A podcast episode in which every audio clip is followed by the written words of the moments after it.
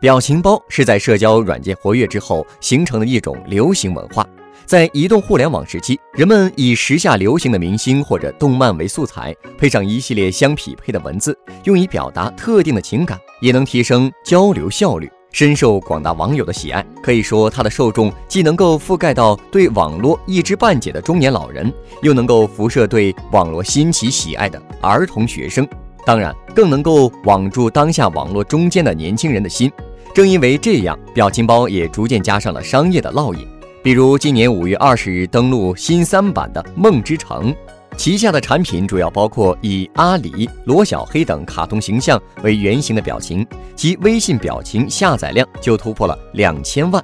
，QQ 表情发送量达二十亿次。使用频率高，深受大众喜爱。围绕阿里这一表情包开发的周边衍生品，涵盖种类繁多，包括毛绒玩具、数码周边、服装箱包等等，并在淘宝、天猫以及京东商城上设有旗舰店及专营店。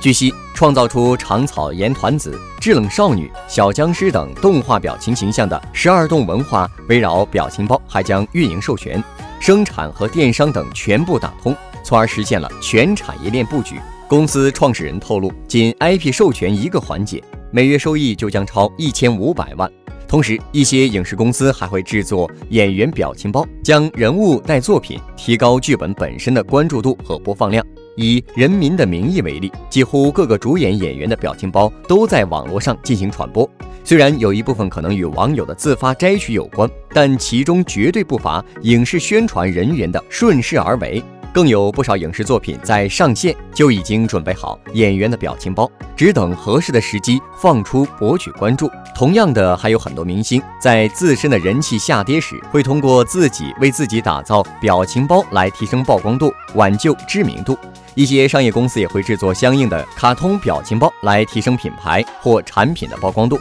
目前，表情包的商业价值越来越受到重视，已经形成专业的表情包商业产业链。表情包的应用场景也越来越丰富，值得我们不断的深挖和尝试。